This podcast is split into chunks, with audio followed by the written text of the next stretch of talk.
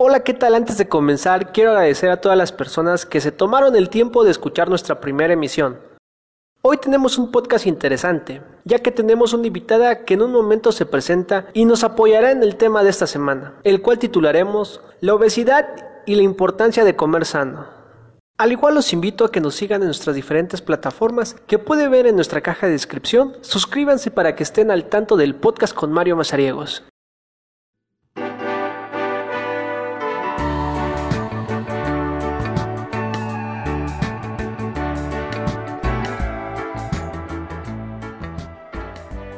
En un mundo donde todos estamos interconectados con todos. Sean bienvenidos a el podcast.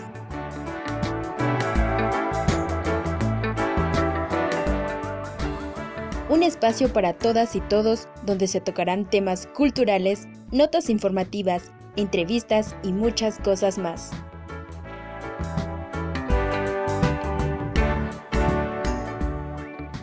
El podcast con Mario Mazariegos. Comenzamos.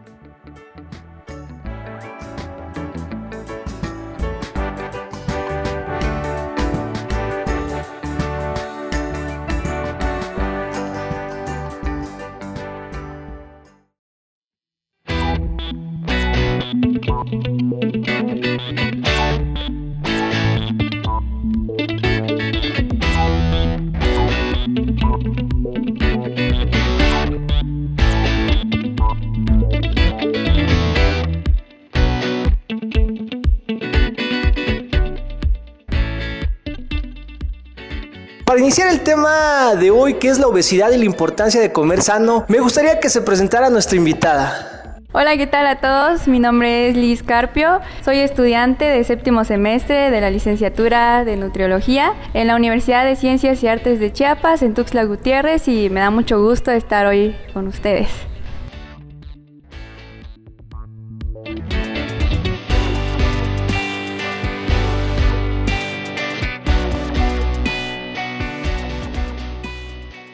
Muchísimas gracias Liz por acompañarnos en el podcast con Mario Mazariegos. Y bueno, vamos a empezar a dar un poco de, de, introducción a este tema, vamos a empezar a tocar datos también y vamos con eso, ¿no? Cabe mencionar que aparte de la contingencia debido al COVID-19 o coronavirus, México padece otra epidemia y eso es el sobrepeso y obesidad. Tres de cada cuatro personas presentan un problema de sobrepeso u obesidad en el país, de acuerdo a datos del INEGI y la Secretaría de Salud. El 39.1% de los mexicanos mayores de 20 años padecen sobrepeso y el 36.1% obesidad. En el caso de niñas de 12 a 19 años de edad, la obesidad y el sobrepeso aumentó al 41%. En los niños de la misma edad se incrementó al 35.8%. Mi estimada Liz, ¿cuál es la diferencia entre sobrepeso y obesidad? Ok, pues mira Mario, este, hay dos diferencias. Eh, nosotros nos basamos en el índice de masa corporal, que es el IMC. Estos son unos valores que nos, nos da la OMS. Nosotros nos basamos en estos valores utilizando la talla y el peso de la persona. Se hace una división y según los resultados nosotros lo acomodamos en estos niveles o en estos valores del IMC. ¿Qué es el IMC? Pues bueno, mira, es este, te indica en, en qué porcentaje estás en obesidad o en sobrepeso y te voy a decir los valores. Al nosotros al hacer la división de tu peso sobre talla, nos va a dar un valor. Si nos da por debajo de 18, pues es bajo peso. Si nos da de 18.5 a 24.9 es un peso normal, estás muy bien. Pero si nos da de 25 a 29, quiere decir que estás en, sobre, en sobrepeso. Ahora, este, ¿qué es el sobrepeso también en esto? Es que tengas más del 10% de, de tu peso ideal o saludable. Y si nos da ese resultado en el IMC un 30 punto o más, ya es obesidad. Y si nos da un resultado de 40 es obesidad mórbida. Entonces, más que nada, esto quiere decir que el sobrepeso es como nada más el 10% más de tu peso ideal. O sea, no estás tan arriba, digamos, del peso que debes de estar. Pero el, la obesidad sí ya es, son muchísimos kilos de más que ya tienes de tu peso ideal. Pero nosotros nos basamos en este IMC. Igual si lo quieren buscar, están en internet. El IMC están todos los valores y ustedes pueden hacer su propia división entre su peso y talla y el resultado y ustedes van a ver en dónde lo coloca según esos valores de la OMS. Ok, datos, datos muy interesantes ahí para todos nuestros este, escuchas del podcast con Mario Mazariegos. Sabemos que el sobrepeso y la obesidad también acarrean otras enfermedades. ¿Cuáles eh, podrían producir derivadas de estas? Ok, mira, esto es muy importante que me lo preguntes, ya que a veces pensamos que la obesidad no nos va a traer más consecuencias. Sin embargo, nos trae consecuencias más graves y son preocupantes, sobre todo ahorita en la situación que estamos, ya que estas enfermedades nos van a hacer más eh, vulnerables a que nos podamos enfermar este, de otras cosas. Eh, la obesidad trae otras enfermedades como problemas cardiovasculares, que para mí son las más difíciles y las más preocupantes. Este también trae un problema, sobre todo la diabetes tipo 2. Eso también este, es muy preocupante ya que diabetes tipo 2 en México es una de, las más frecuentes causas de muerte también en nuestra población. Y también trae otros problemas como hipertensión, dislipidemias. ¿Qué son las dislipidemias? Cuando nuestros triglicéridos, colesterol empiezan a aumentar y, este, y estamos en un descontrol de eso. Y nos trae mucho más este, mm, hiperlipidemias también y muchas más, muchas más enfermedades que son preocupantes, pero esas son las que más más, me, a nosotros nos preocupa más que vayan desarrollando esas y esas porque eh, también está el síndrome metabólico que eh, a partir de la obesidad se empieza una enfermedad de diabetes, luego de hipertensión, luego de dislipidemias, y son un conjunto de enfermedades y que llevan al paciente a, una, a un estado más crítico de su salud.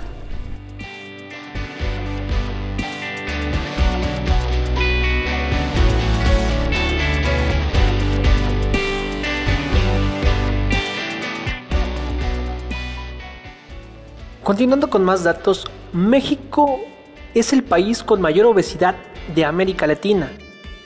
En consecuencia, las enfermedades más habituales en el país son la hipertensión y la diabetes. Solo por esta última, la tasa de hospitalización alcanza 248 personas por cada 100.000 habitantes en nuestro país. Prácticamente es el doble que el promedio de América Latina que es de 122 personas por cada 100.000 habitantes.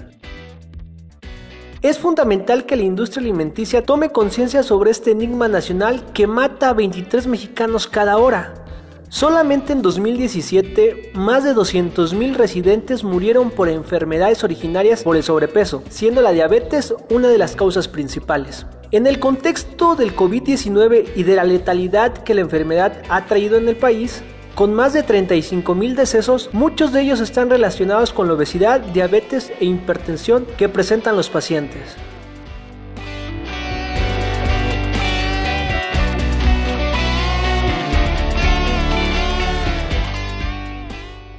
Ante los datos investigados y comentados hasta el momento, hay veces que muchas personas no sabemos qué es comer sano. Me ha tocado ver y vivir que confundimos a una niña o a un niño o a una persona sana con la gordura. Si estás gordito, estás galanote, estás bien sano, estás fuerte.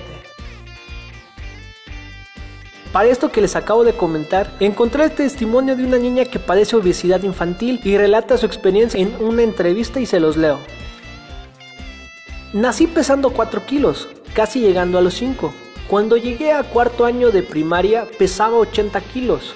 En sexto año ya pesaba 135 kilos, comiendo dulces, jugo, tortas, tacos. Me llegaba a servir el doble y algunas veces hasta el triple.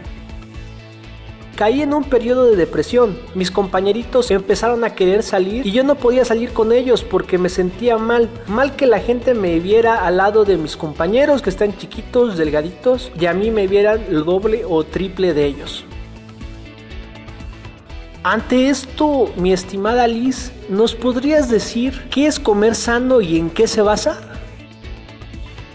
Ok, mira, pues Mario, este, esa es una buena pregunta. Pues fíjate que muchas veces, como tú dices, confundimos que comer sano es comer este muchísimo, sea el alimento que sea, o este comidas muy grasosas, y la cosa es que te alimentes en cantidades muy grandes y ya con eso vas a estar sano. Pero fíjate que esto no, esto también está normado según la norma oficial mexicana 045. Para que tu alimentación o tu dieta sea correcta y saludable debes de basarte en cinco puntos. ¿Cuáles son estos puntos? El primer punto es que tu alimentación debe ser completa. Pues seguramente tú conoces el plato del buen comer y también todos los que nos están escuchando, yo creo que ya han visto desde la primaria, les han enseñado el plato del buen comer. Este, a veces nos cansamos, ¿verdad? De tanto que nos los dicen, pero es cierto, según este, esta norma, como te digo, para que tu plato esté completo, debes de tener los grupos, un alimento de todos los grupos del plato del buen comer. ¿Cuáles son estos? Debes de tener verduras, alimentos de origen animal, cereales, leguminosas, frutas, tubérculos y si tienes todos esos alimentos en tu plato, quiere decir que está completo.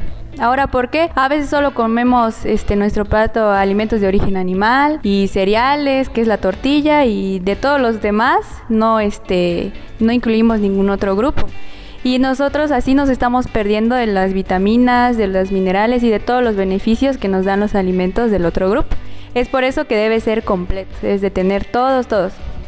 El otro punto para que también tu alimentación sea saludable debe de ser equilibrada. ¿Qué quiere decir esto? Que nuestro plato esté armonioso, que la misma cantidad que haya de, verduras, o sea, que esté más grande en tu plato, también de carne un poquito menos, este, cereales, leguminosas y grasas. Eh, igual lo mismo digo, a veces hacemos mucho de que eh, casi nuestra, la mitad de nuestro plato tiene arroz y la otra mitad carne y verduritas apenas, ¿verdad? Eh, ocupa un pedacito del plato y, y ya todos los demás ya no entró y se ve totalmente desequilibrado. Entonces acá nos dice que debemos de equilibrar, que nuestro plato esté armonioso en las cantidades de los grupos de alimentos. El otro punto también debe ser adecuada. ¿Qué quiere decir esto? Que mm, la dieta o la alimentación que tú vayas a llevar tiene que ser totalmente adecuada a la persona. Es como que te digo, no una, una persona que es adulto mayor no va a tener la misma alimentación que un niño o una embarazada a un atleta, ¿verdad? Tienen que ser totalmente adecuado a ti a tu edad, a tu estilo de vida, a este, de hecho hasta tu talla, el tipo de trabajo, si haces mucho ejercicio, si haces poco ejercicio, también debe estar a eso para que no comas más o comas menos de lo que necesitas. Otro punto es que debe ser suficiente. Hacemos tantas actividades en el día, este, vamos a hacer los mandados, que el trabajo, etcétera, y pues a veces no comemos lo suficiente y nos sentimos este cansados o todo el día tenemos hambre porque no consumimos los suficientes alimentos. O al contrario, a veces este sí comemos lo suficiente y hasta de más, pero también eso ya no es correcto, debe ser eh, suficiente. Yo por eso recomiendo a veces este, tener cinco comidas al día, las tres principales y dos colaciones. No es obligatorio, pero es para que te sacies más el hambre durante el día y para que te puedas sentir con más energía. Y ya este, el último punto y algo que es muy importante también es que tu alimentación debe ser inocua para que sea saludable. ¿Qué quiere decir que sea inocua? Que sea totalmente higiénica, que prepares tus alimentos con tus manos bien lavadas, tus utensilios limpios. Es muy importante que donde estés cocinando, este, tu estufa, etcétera, estén totalmente limpios, que no hayan muchas moscas o algún otro insecto. Y también que desinfectes tus verduras. Yo recomiendo siempre que utilicen este desinfectantes comerciales y este y pues lo pueden usar. Incluso si no tienes, pues puede poner unas gotitas de cloro. Pero la cosa es que desinfectes tus verduras, porque ahorita este igual por las lluvias, etcétera, pueden venir contaminadas que laves bien todas tus verduras y las carnes que estén muy bien cocidas para que eso evite que tenga, te enfermes, etcétera. Y si reúnes todos estos puntos que ya les mencioné, eso es una alimentación saludable, incluyendo que tomes agua durante todo el día.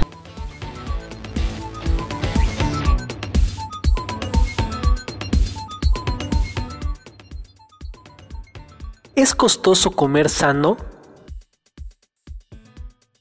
Pero fíjate que no, hasta a veces es más económico. ¿Por qué? Porque una buena alimentación, como ya lo comentaba, siempre se va a tratar más de el equilibrio y siempre comemos más verduras, menos carne, menos cereales, más este mm, eh, leguminosas, que son los frijolitos. Y a ver, los frijolitos no son caros, ¿verdad? Este, las verduras, incluso las verduras son más baratas que, que las carnes. Entonces, si tú te preparas un poquito de pollito, este, muchas verduras, este, y una tacita de frijolitos y tus tortillas, que de ley tienen que, que comer más en, en nuestra población, ¿verdad? Que estamos acostumbrados. Este, no es nada caro, al contrario, es más barato, es más económico porque las eh, compras más verduras, más frutas y claro, también tiene uno que ir viendo las verduras que están de temporada para que puedan salir más económicas. Y claro que no, este, muchas personas que ya han empezado a comer más saludables se han dado cuenta que realmente no es caro, pueden ir buscando muchas verduras y les alcanza hasta para dos, tres días y, y se sienten muy bien ellos y no es necesario gastar tanto, igual tiene uno que organizarse muy bien para no desperdiciar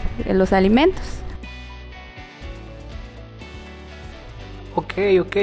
Dentro de todo esto, ahorita nuestra amiga Liz nos acaba de decir que prácticamente es falso el mito de que comer sano es caro. De cierta forma en nuestro pueblo, para todos los que nos están escuchando, nosotros somos del estado de Chiapas, de un municipio que se llama Teopisca, y de cierta forma estamos acostumbrados a comer verduras, frijolitos, etc. Y todo lo que lleguen a cosechar los otros héroes de esta pandemia que son nuestros agricultores. Liz, ¿Cuál crees que sea la razón por la que a muchas personas nos cuesta comer sano?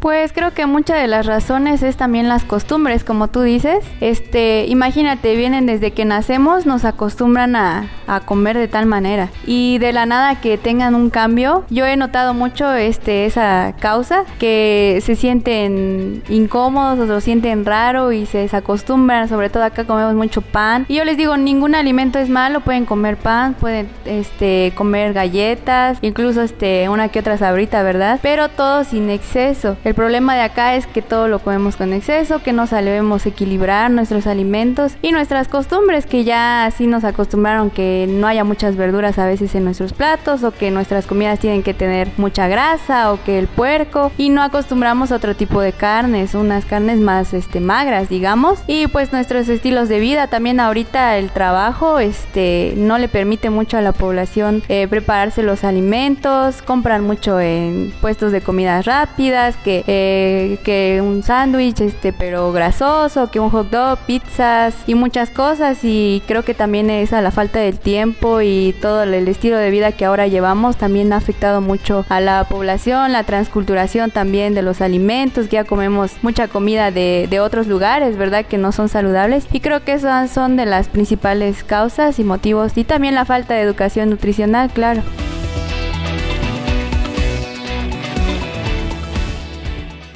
Dentro de todo esto, ¿cuáles son los consejos que darías para mejorar la alimentación y más en esta época de pandemia?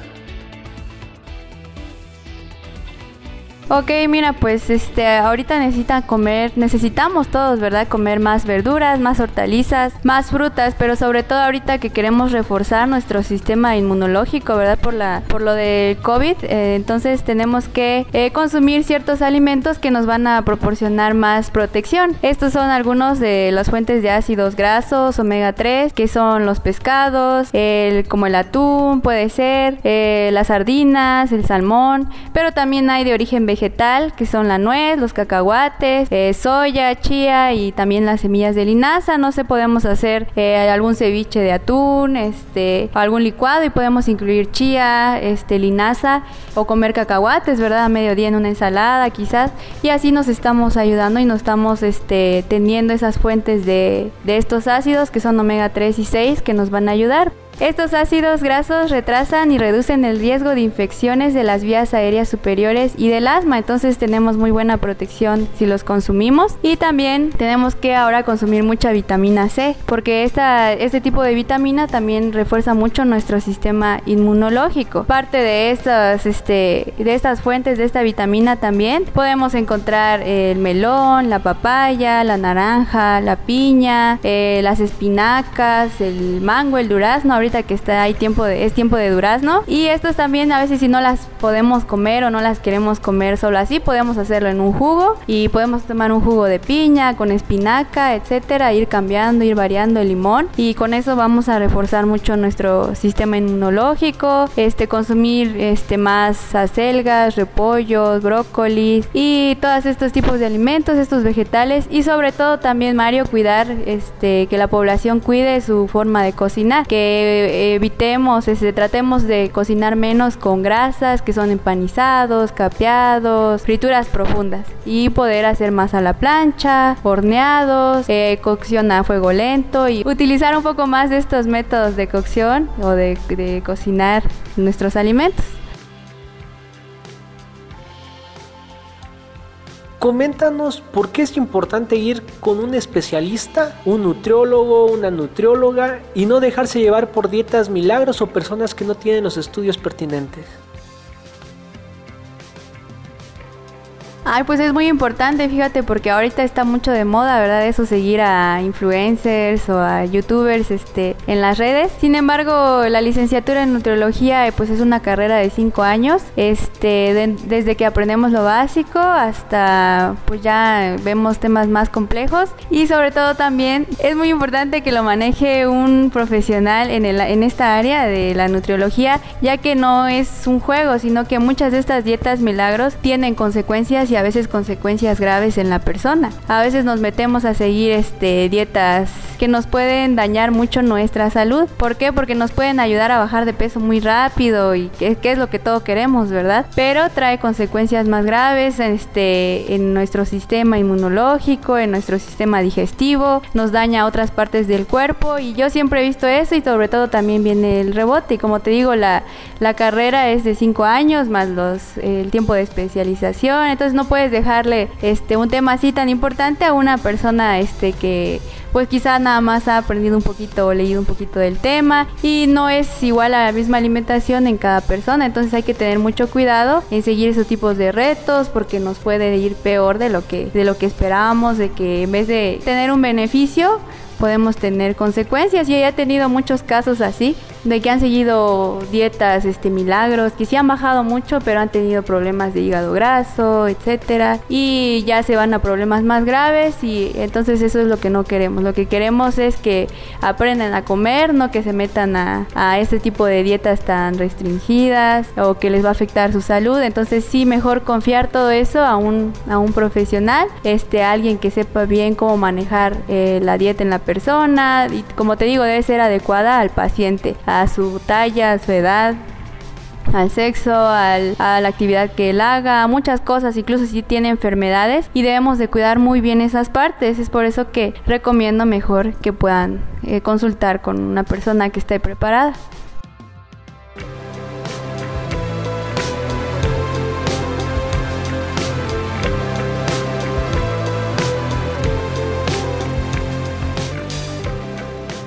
Cabe mencionar que nuestra amiga Liz ahorita está haciendo una labor muy bonita, ya que este, está apoyando a personas sospechosas de COVID o personas con COVID-19, orientándolas en su alimentación. Platícanos de esta labor que, que andas haciendo.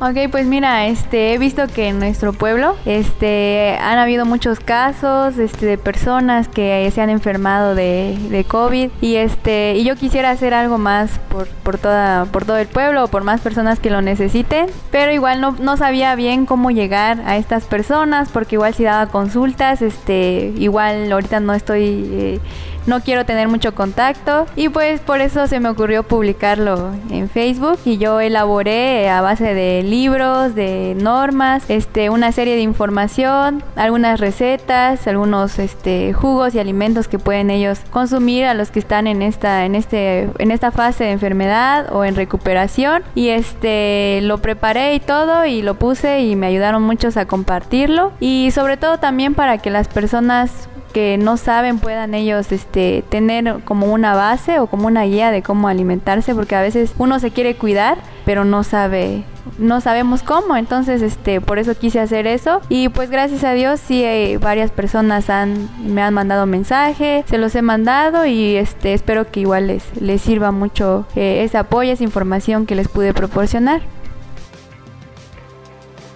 Pues bueno, ya estamos a punto de terminar esta entrevista. Quiero agradecer a nuestra amiga Liz por estar hoy acá con nosotros en el podcast con Mario Mazariegos. Y a ver, Liz, dinos en dónde te pueden contactar por si alguien necesita una nutrióloga. Ah, ok, pues mira, este, estoy en Facebook como Liz Carpio, también en Instagram como Liz Carpio y pues ahí pueden, este, ahí subo recetas, información también importante y pueden mandarme un mensaje y este igual a, a mi WhatsApp ya después se los, se los proporciono si me mandan mensaje por mis redes sociales y pues por ahí pueden comunicarse conmigo. Pues bueno, ahí están los contactos de nuestra amiga Liz. Quiero agradecerte mucho el que nos hayas apoyado en este día. Y al igual, este, para todos los que nos están escuchando, también acá andamos con nuestra sana distancia, ¿no? Grabando cada quien ahorita por, por su parte separaditos. Agradezco también la presencia de tu esposo que hoy nos está acompañando. Y bueno, ¿algún mensaje que quieras dar antes de terminar esta entrevista? Ok, no, pues nada, agradecerte Mario por la invitación. Este, estoy muy contenta. Este, espero que muchos lo escuchen y este, que les haya servido, ¿verdad? La información. Y pues nada, el mensaje es que como les digo, comer saludable no es caro. Les invito a todos a, hemos visto, ¿verdad? Que el problema ahorita principal ha sido la mala alimentación, de los contagios. Y espero que este tiempo nos haya servido para poder reflexionar y poder este, tomar nuevos hábitos saludables y verán que se sentirán mucho mejor, tendrán más energía y estarán mucho más, mucho más saludables y más contentos. Podrán hasta dormir mejor y son cambios muy positivos que van a hacer ustedes y todo se puede, no se desanimen para los que ya empezaron. Este sigan así y pues bueno, este, los invito a que todos se puedan unir. Y esta fue la entrevista con nuestra amiga Liz sobre el tema de hoy que es la obesidad y la importancia de comer sano. A continuación vamos con los 5 puntos del tema de este día.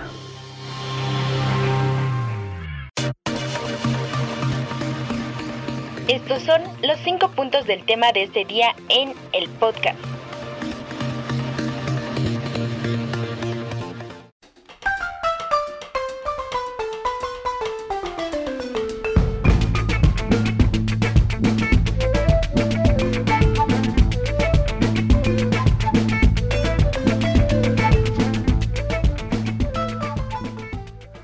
Punto número 1. Los estados de la República Mexicana con más personas obesas son en primer lugar tenemos a la Ciudad de México con 62.165 casos.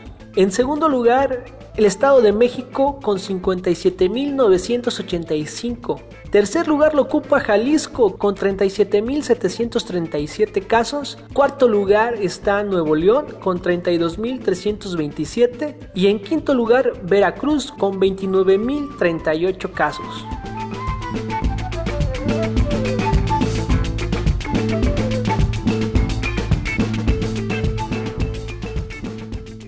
Punto número 2. El 9 de diciembre del 2019, el subsecretario de Prevención y Promoción de la Salud, Hugo López Gatel, explicó que la mitad de las muertes anuales en México desde hace 12 años están asociadas con la mala nutrición, consumo excesivo de calorías, grasas, azúcar y sal.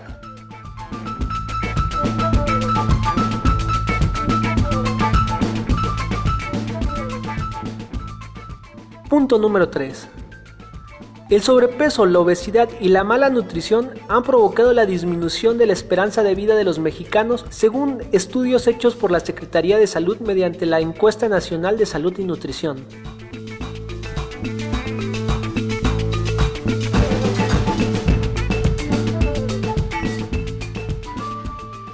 Punto número 4.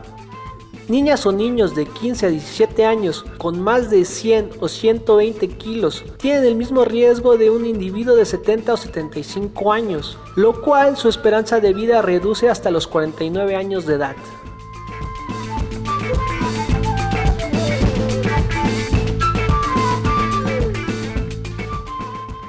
Punto número 5. A nivel mundial, nuestro México ocupa el primer lugar en obesidad infantil y el segundo en obesidad adulta.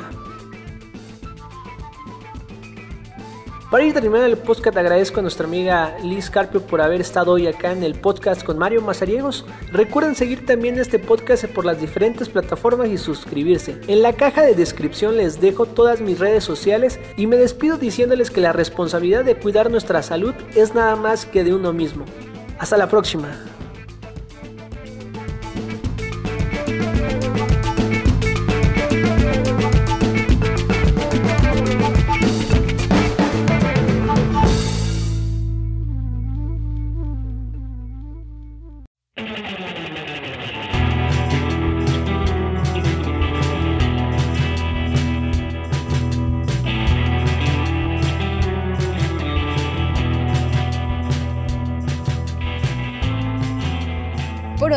Podcast con Mario Mazariegos ya se acabó. Gracias por sintonizarnos y recuerden esta frase del gran Gabriel García Márquez. No hay medicina que cure lo que cura la felicidad. Hasta la próxima.